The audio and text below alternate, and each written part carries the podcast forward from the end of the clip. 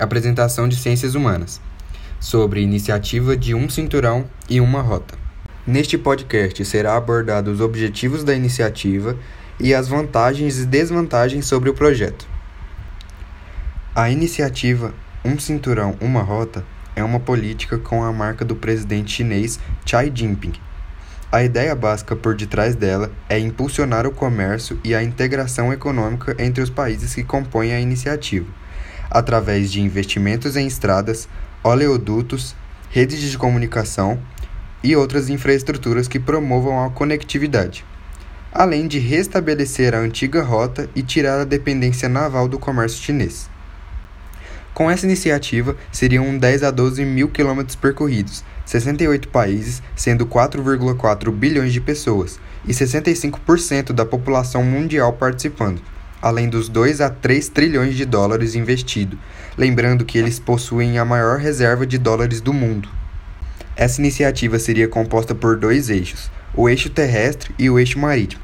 O eixo terrestre é o que corta a Europa e a Ásia, e o eixo marítimo é o mais perigoso, pois os Estados Unidos assinam um acordo de Transpacífico com a Indonésia e a Malásia, com o sentido de ter bases militares nesses eixos, porém a China também tem estruturas militares.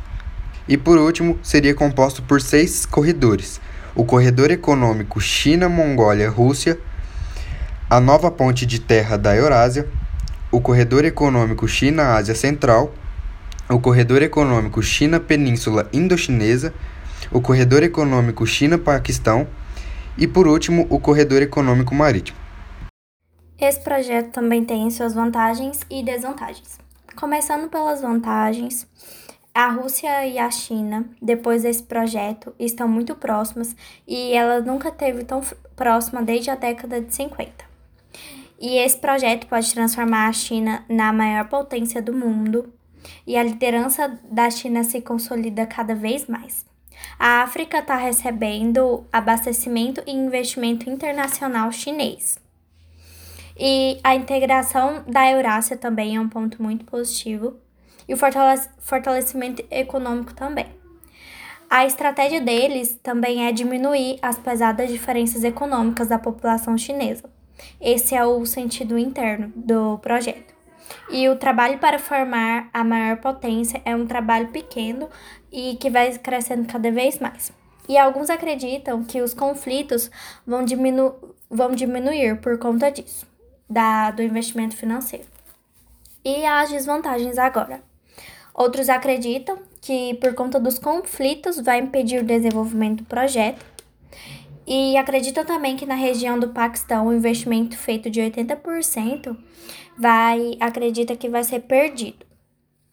E alguns consideram o projeto inacessível por conta do investimento ao longo prazo, conflito, desejo e interesse de cada país. Falam que pode se tornar uma ferramenta política, isso quem fala é a Rússia, e a Índia vê o projeto como forma de contenção aos interesses indianos na Ásia. E os Estados Unidos temem que aumente a agressividade de Pequim. O mercado negro também pode aumentar, porque aumentaria o tráfico de listos como drogas e armas para dentro da China. E com esse projeto, a China busca ser a potência mundial, e se esse projeto realmente der certo, será muito difícil alguém passar eles.